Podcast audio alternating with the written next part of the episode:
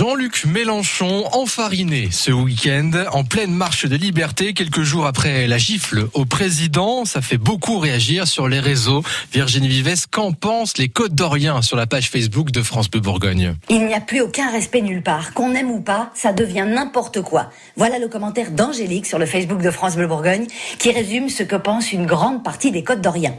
Entre lui et le président, il n'en manque plus qu'un avec un arrosage à l'eau et à trois, ils nous font une tarte. Bravo pour l'image, euh, Philippe. Il y a aussi ceux qui ne sont pas fans du leader de la France insoumise et ceux-là s'amusent beaucoup. Enfariné Quel dommage, dit Édouard. La bouse de vache, c'est tellement mieux pour ce genre d'individu. On ne gaspille pas le fertilisant naturel du fumier. C'est sacré, répond Pascal. C'est bon pour la peau et les cheveux, complète Zora. Géraldine pour le jeu de mots qu'on a tous entendu ce week-end. Pour un mec qui a toujours roulé tout le monde dans la farine. Bientôt le goudron et les plumes, enchaîne Alain.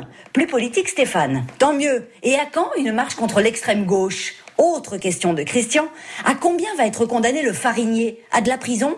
Bonne question, Christian. Dans l'article sur FranceBleu.fr Bourgogne, on apprend déjà que les deux individus lanceurs de farine ont été placés en garde à vue. Sur le Facebook de France Bleu Bourgogne, Godefroy a même créé un hashtag Je suis farine, ce qui fait beaucoup rire la communauté des Côtes d'Orient. Je finis avec la réflexion de Jade. Si encore ça faisait avancer le débat, des Côtes d'Orient très inspirés par ces actes de violence contre les hommes politiques. Comme pour Emmanuel Macron, on oscille entre indignation et vanne. Tout le Facebook de France Bleu Bourgogne dans une assiette. Venez nous dire ce que vous en pensez, vous. Oui, continuez à réagir, à discuter, à échanger, à débattre tout au long de la journée aux différents articles qu'on vous poste sur notre page Facebook France Bleu Bourgogne. Dans quelques secondes, l'essentiel de l'actualité et juste après, on aura un très très beau cadeau pour vous.